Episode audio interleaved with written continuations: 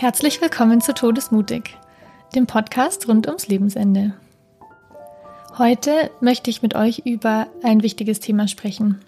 Und zwar, was unterscheidet normale, gesunde, natürliche Trauer von krankhafter bzw. komplizierter Trauer. Wo beginnt also eine psychische Störung und was ist auf der anderen Seite das ganz normale Leben? Ich möchte erstmal so erklären, was ist so der normale Verlauf von Trauer, wie schaut das aus und was ist in Abgrenzung davon das Wesen der komplizierten Trauer. Wir werden auch darüber sprechen, was sind Risikofaktoren, das heißt, warum bekommen manche Menschen eher einen komplizierten Trauerverlauf und andere nicht und mit was für anderen psychischen Störungen kann man es auch verwechseln. Da wird so ein bisschen psychologenfachlich. Und ein ganz kleines bisschen erzähle ich auch drüber, was macht man? Was kann helfen, wenn tatsächlich ein komplizierter Trauerverlauf vorliegt? Falls ihr Folge 15 noch nicht angehört habt, würde ich das empfehlen, bevor ihr hier weiterhört. Da sprechen wir drüber, warum Trauer sinnvoll ist und ein ganz natürlicher, gesunder Heilungsprozess. Da habe ich es verglichen wie mit der Kruste, die sich auf einer Wunde bildet. Das ist das, was Trauer in unserer Psyche für einen Verlust ist, für den Schmerz einer Trennung oder eines Todes, da heilt die Trauer diese Verletzung, diese Wunde wie eine Kruste eben auf einer Hautverletzung. Es heißt nicht, dass man immer trauern muss. Ich habe wirklich viele Menschen auch begleitet, die gar nicht so traurig waren nach einem Tod von jemandem, den sie sehr gerne gemocht haben oder geliebt haben. Und es kann daran liegen, dass sie vielleicht vorher sich lange darauf einstellen konnten oder an ihrer generellen Lebenseinstellung liegen. Also es ist nicht vorgeschrieben, dass man trauert, aber es ist erlaubt und okay.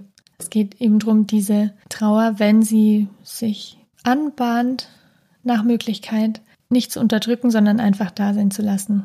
Wir wissen und ich denke, die meisten von uns haben schon erfahren, dass eine normale Trauer wellenförmig verläuft. Niemand schafft es, den ganzen Tag traurig zu sein. Es ist nicht immer gleich. Und die Wellen sind meistens am Anfang stärker und intensiver und mit der Zeit werden sie vielleicht ein bisschen flacher. Die Wellen kommen am Anfang in einer höheren Frequenz, das heißt öfter, zeitlich näher beieinander und mit der Zeit werden sie vielleicht auseinandergezogen, werden die Abstände größer und dieses Ganze hat einen zyklischen Verlauf. Das heißt, es ist nie immer gleich. Auch nach Jahrzehnten kann wieder so eine Trauerwelle kommen. Und ich meine wirklich Jahrzehnte, zehn Jahre, 20 Jahre. Bei anderen schönen Ereignissen, bei anderen traurigen Ereignissen, die Trauer muss auch niemals ganz in Anführungsstrichen verarbeitet sein. Also all das wäre ganz normal. Es wäre normal und nicht kompliziert, dass du nach 15 Jahren noch um deinen Ehemann trauerst oder selbst um ein Haustier, was du sehr geliebt hast. Dann hast du vielleicht schon zwei danach gehabt, aber diese eine Katze, dieser eine Hund, um den trauerst du immer noch. Das wäre normal, das wäre völlig in Ordnung, da ist nichts Krankhaftes dran. Ich bemerke, dass viele Leute da wirklich ein bisschen verunsichert sind, gerade wenn die Trauer subjektiv lange anhält. Ein paar Monate, paar Jahre, dann kommt schon so die Scham, ich bin immer noch nicht drüber hinweg. Ja, so ist es halt.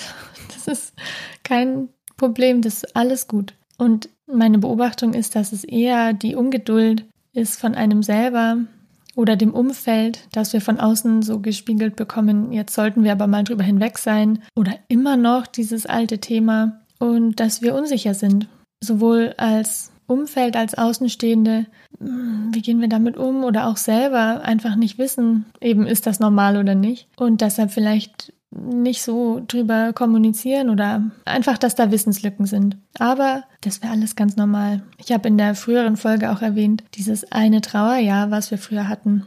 Ja, völlig angemessen. Ein Jahr, wo jeder wusste, okay, mit der oder dem brauchen wir nicht viel anfangen. Der oder die trauert gerade. Natürlich nicht den ganzen Tag, man hat die auch draußen rumlaufen sehen, aber es war dieser gesellschaftliche Schutz, der einem zugestanden hat. Und es ist bedauerlich, dass wir es nicht mehr in derselben Form so offensichtlich haben aber in unseren Beziehungen, in unserem Umfeld können wir vielleicht ein bisschen Bewusstheit dafür wieder erlangen, dass Menschen lange trauern. Viel länger als man denkt. Zehn Jahre, 20 Jahre. Nie durchgehend, aber die Welle kann einen immer wieder erwischen. durch sogenannte Trauertrigger. Dinge, die einen erinnern, sei es ein gute Nachtritual, ein bestimmter Geruch, ein Witz, eine bestimmte Stimmlage, jemand anders sieht ähnlich aus. Man ist in einer Situation, die man gerne teilen würde oder die man zusammen erlebt hat.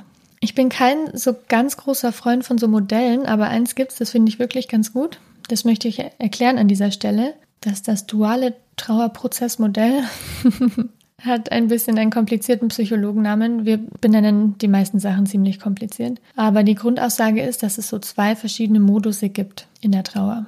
Modus 1 ist der verlustorientierte Modus, wieder ein komplizierter Name für Trauern.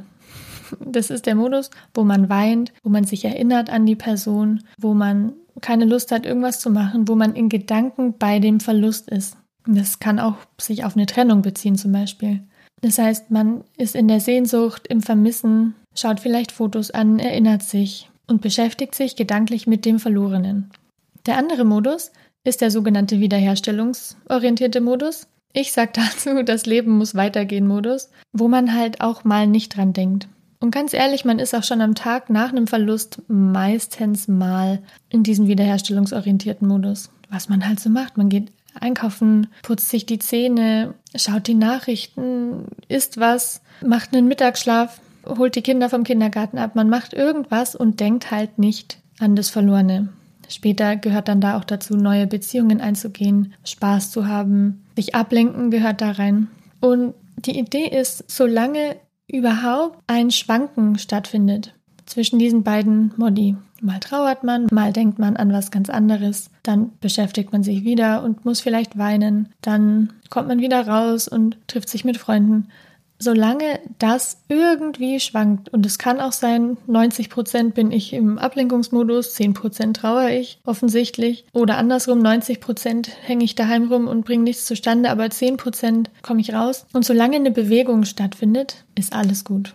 Und das finde ich sehr beruhigend. Und meistens ist es so, dass mit der Zeit der wiederherstellungsorientierte Modus stärker in den Vordergrund tritt. Im Gegensatz dazu gibt es jetzt seit letztem Jahr den ICD-11, das ist das Diagnosemanual der Mediziner und Therapeuten, das neue.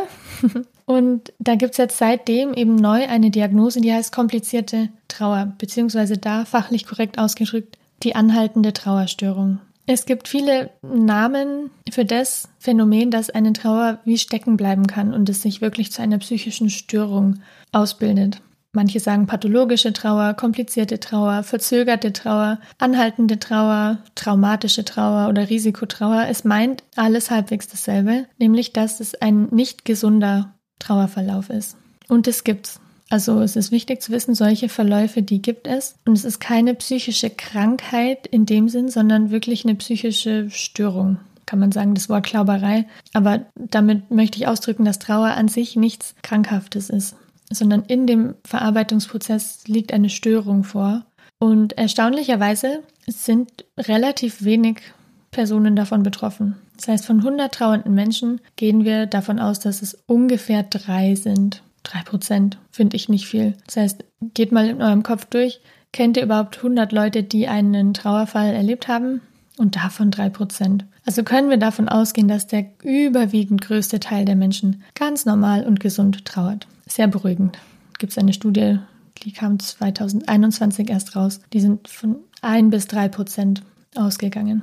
Also wir haben im Kapitel 6, das ist das Kapitel im ICD-11 für psychische Störungen, unter den stressassoziierten Störungen den Code 6b42. Das ist die anhaltende Trauerstörung. Und ich gehe jetzt mit euch so ein bisschen die Kriterien durch, damit wir alle unterscheiden können, was ist ganz normal und wo müssen wir anfangen, uns Sorgen zu machen.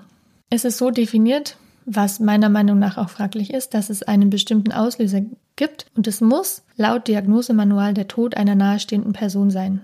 Damit bin ich nur so mittelmäßig einverstanden, weil was ist mit Trennungen?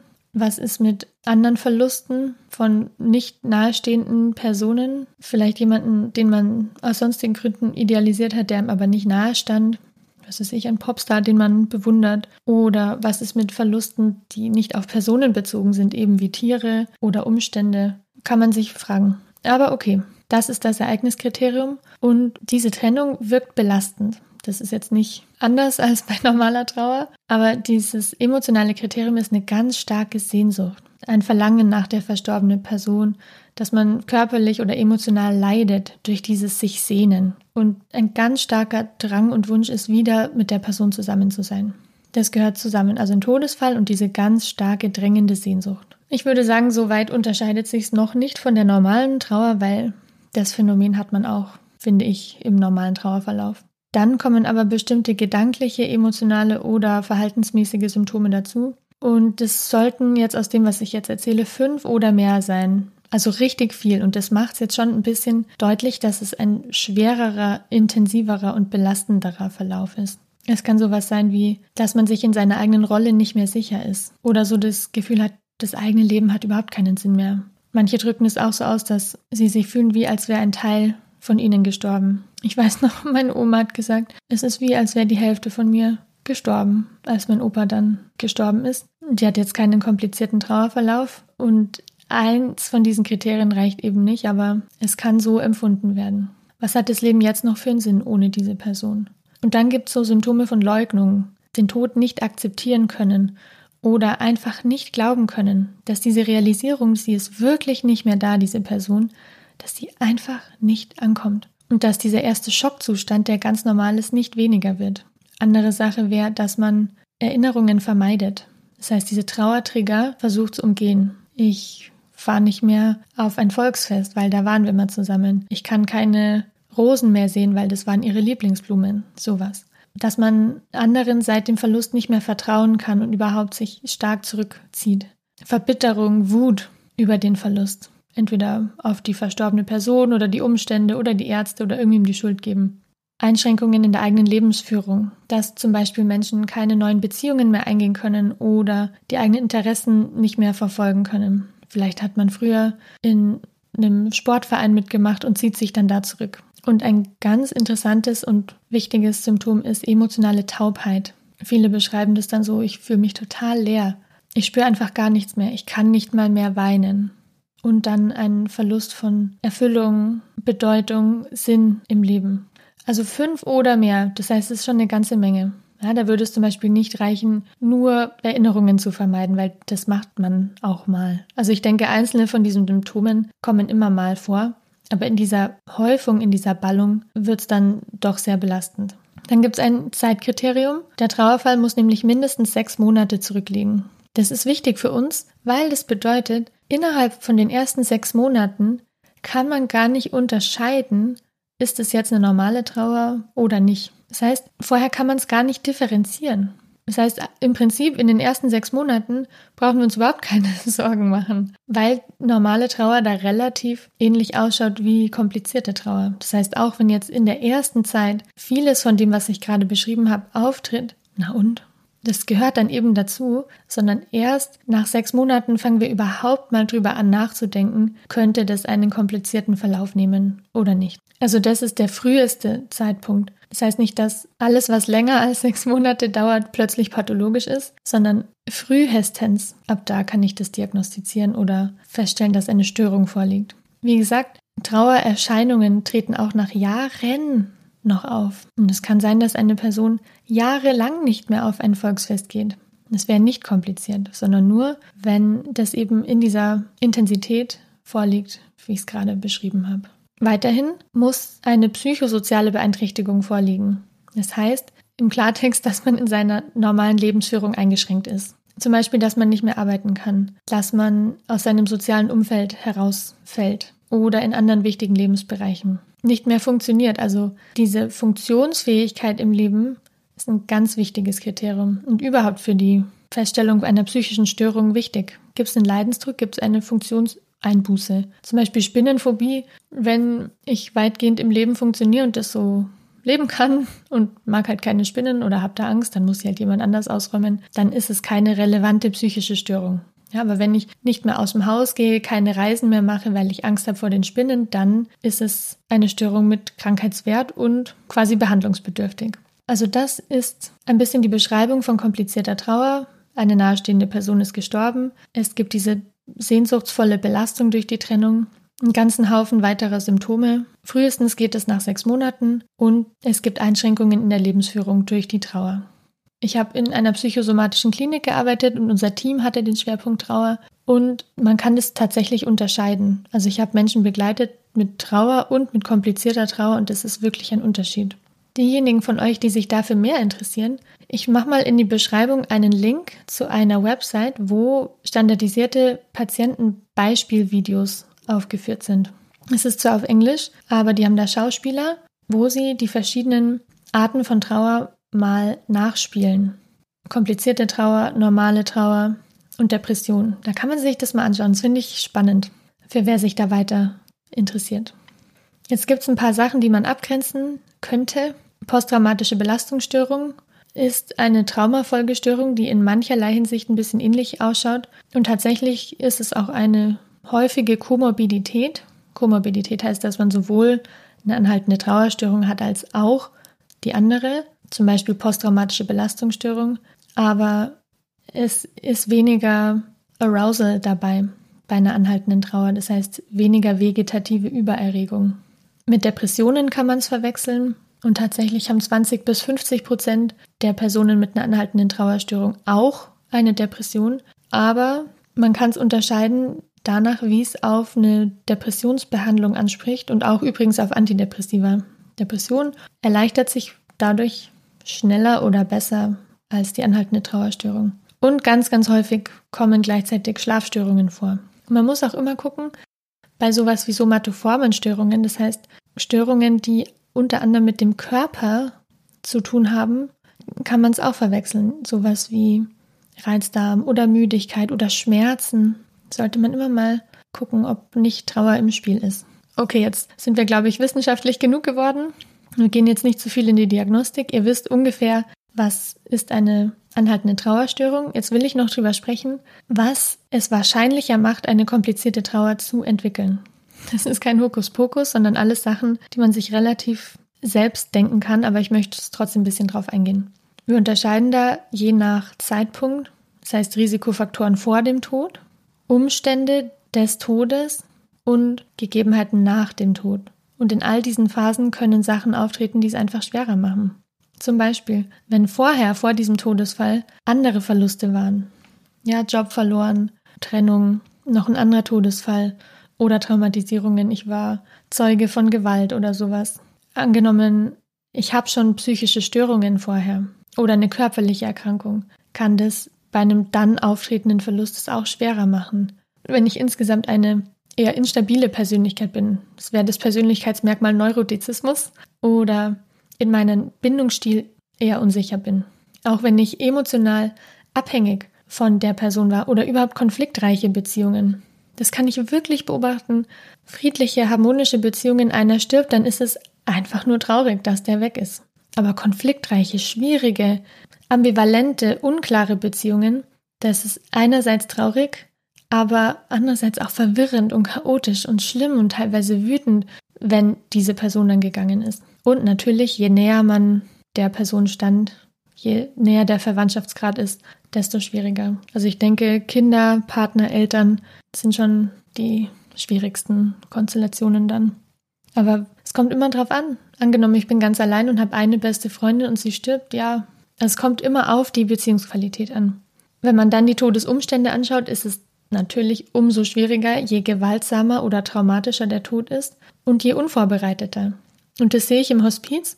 Seit ich da arbeite, denke ich mir wirklich, ich würde Stand jetzt einen langsamen Tod bevorzugen. Viele wünschen sich ja einen Blitztod, ja, ins Bett legen, nicht mehr aufwachen. Meine Mutter sagt immer, sie will vom Blitz getroffen werden. Oder was weiß ich, ein Unfalltod, Schlaganfall. Aber für die Hinterbliebenen ist ein einigermaßen vorhersehbarer Tod besser. Wenn man selber die Person auffindet nach einem gewaltsamen Tod, ist es natürlich sehr schlimm. Und, und das ist für uns wichtig, die Qualität, wie dieser Tod begleitet wurde. Also die Pflege, wie war der Tod? Ist der grausam gestorben? Was weiß ich, an seinem eigenen Blut erstickt? Oder war das friedlich? Wie sah der aus? Musste ich seine Qualen miterleben? Und das sind Bilder, das vergessen die Leute nicht. Wir vergessen das nicht. Und es macht es viel schwieriger zu verarbeiten, wenn das unschön war.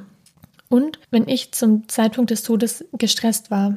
Also wenn ich nicht in diesem Moment die Kapazitäten hatte, das zu verarbeiten. Deshalb plädiere ich auch immer wirklich für Ruhe und Zeit bei der Gestaltung eben dieser Umstände des Sterbens. Da werde ich auch noch mal eine Folge dazu machen. Ja, und nach dem Tod gibt es auch einige Sachen, die es erschweren. Zum Beispiel, wenn man dysfunktionale Gedanken hat, wieder kompliziertes Psychologenwort. Das heißt, wenn man sich Erklärungen oder Gedanken macht, die einem einfach nicht helfen. Zum Beispiel, hätte, hätte Fahrradkette denken, hätte ich dies gemacht, hätte er das gemacht. Oder Schuldgedanken. Oder eben Leugnungsgedanken. Es ist gar nicht so. Und meiner Meinung nach der wichtigste Punkt nach dem Tod ist soziale Unterstützung. Wenn das fehlt, ist es ganz schwer. Deshalb möchte ich so gerne, dass wir alle mehr zusammenhalten wieder bei Verlusten. Wenn es eine Sache gibt, die schlimmer ist, als einen Verlust zu erleiden, ist es, einen Verlust zu erleiden und dann alleine zu sein. Und ich denke, selbst wenn es ein traumatischer Todesumstand ist und vorher auch noch einiges Schweres war, wenn man nicht alleine ist und wenn man liebevolle, mitfühlende, empathische Menschen an seiner Seite weiß, die einem da durchhelfen durch eine Krise, durch ein dunkles Tal in der eigenen Lebensgeschichte, dann kann es doch nicht so schlimm sein, dann ist doch Hoffnung immer noch da. Und ich glaube, dass das wirklich der Hauptansatzpunkt ist, auch für den Umgang mit einer normalen Trauer und erst recht mit einer komplizierten Trauer. Wenn nach dem Tod die finanzielle Situation sich verschlechtert, das kann ja auch mal immer sein, oder wenn es weitere aktuelle Lebenskrisen gibt, nicht nur finanziell, vielleicht auch gesundheitlich oder beruflich, vielleicht steht ein Umzug an oder man kriegt ein Kind oder jemand zieht aus. Also wenn nach dem Verlust noch weitere Sachen hinzukommen. Was auch sehr schädlich ist, ist die Aberkennung der Trauer. Das heißt, wenn das Umfeld suggeriert, du hast einfach kein Recht zu trauern. Natürlich macht es das komplizierter. Das ist wie wenn jeder, der deine Wunde sieht, dir die Kruste abmacht. Das kann einfach nicht heilen. Sondern wir schauen die Kruste an und sagen, okay, du wurdest verletzt. dann können wir vielleicht eine Salbe drauf machen oder ein Pflaster oder so und im Vertrauen drauf, dass das schon heilt da unten drunter. Das war zum Beispiel bei den AIDS-Kranken so, als das aktuell war. So nach dem Motto selber schuld, was trauerst du denn um den? So nach dem Motto, bei seiner sexuellen Lebensführung war das zu erwarten oder bei sehr frühen Fehlgeburten. Ja, was heißt denn ja? Wo ist das Problem? Ihr könnt doch wieder schwanger werden, so. Also, sobald dieser Verlust, man sagt dazu, invalidiert wird, dann ist die Person alleine mit ihrer Trauer und es kommt nicht zur Heilung. Es bleibt stecken, dieser Prozess. Also, das sind alles Sachen, die eher begünstigen, dass eine Trauer nicht normal verläuft, sondern kompliziert. Was kann man jetzt machen oder was hilft? Meine Meinung ist auf jeden Fall Unterstützung. Und wenn ein Mensch nicht in so einem Umfeld ist, dann sucht man sich eben eins oder erschafft sich eins. Es gibt wirklich gerade im Trauerbereich gute, gute Selbsthilfegruppen und das kann ich jedem empfehlen. Schließt euch da an und wenn die erste nichts ist, dann geht zu einer anderen. Die gibt es mittlerweile auch spezifisch, zum Beispiel für verwaiste Eltern, für trauernde Geschwister, für Menschen, die ein erwachsenes Kind verloren haben, die einen Partner verloren haben, für trauernde Kinder, die einen Elternteil verloren haben und, und, und. Also man muss sich nicht mit, zum Beispiel wenn ich ein junger Mensch bin, mit lauter Omas zusammensetzen oder andersrum. Trefft euch mit Menschen, die euch verstehen, die in einer ähnlichen Lage sind. Und man könnte zwar denken, dass einen das runterzieht, wenn jeder erzählt, ich habe den verloren, ich den und ich den, aber mit einer guten Leitung ist es so nicht. Und wenn, dann kann man ja wieder gehen. Aber ich denke, Trauer ist so ein soziales Empfinden, so ein verbindendes Gefühl, dass es wirklich einfach nur in Gemeinschaft heilt.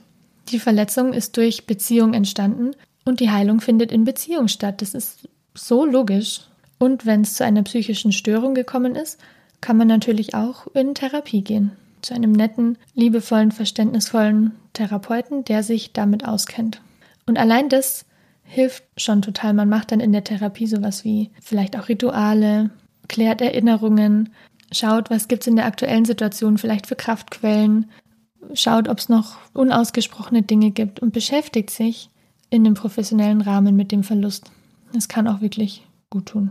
Und andererseits, um auf dieses Modell zurückzukommen, was ich am Anfang erwähnt habe, braucht man so eine halbwegs ausgeglichene Balance zwischen Ablenkung und Rückzug. Zu viel Rückzug das heißt, zu viel Zeit im Trauermodus ist nicht gut, aber zu viel Ablenkung, das heißt, zu viel Zeit im Wiederherstellungs-, das Leben muss weitergehen Modus ist auch nicht gut. Und wir wissen selber, welcher Typ wir eher sind. Eher der Ablenkungsmensch, der dann Filme schaut oder sich in die Arbeit stürzt oder ständig sich mit irgendwem trifft. Oder der Rückzugstyp, der gar nicht mehr hochkommt, der nichts mehr essen kann oder viel zu viel anfängt zu essen und dessen Leben eben nicht mehr weitergeht. Also ich hoffe, dass es jetzt ein bisschen klarer geworden ist, dass 97 Prozent, das heißt quasi fast alle Trauer, ganz in Ordnung ist, dass wir dem einfach voller Vertrauen seinen natürlichen Lauf lassen können. Und dass für die wenigen Fälle, wo wirklich echt was schief ist, und das sind meistens einsame Menschen, Menschen, die alleine sind, die keine Unterstützung haben, die untröstlich sind, die sich alleine und abgeschnitten fühlen, dass es da auch Hoffnung gibt und Möglichkeiten, daraus zu kommen. Ja, ich hoffe, es war heute wieder was Spannendes für euch dabei und ich werde auch noch einmal eine Folge zu Trauer machen, wie man einem trauernden Menschen begegnen kann und was man vielleicht auch nicht tun sollte. Und bis dahin verabschiede ich mich für heute und bis zum nächsten Mal alles Liebe.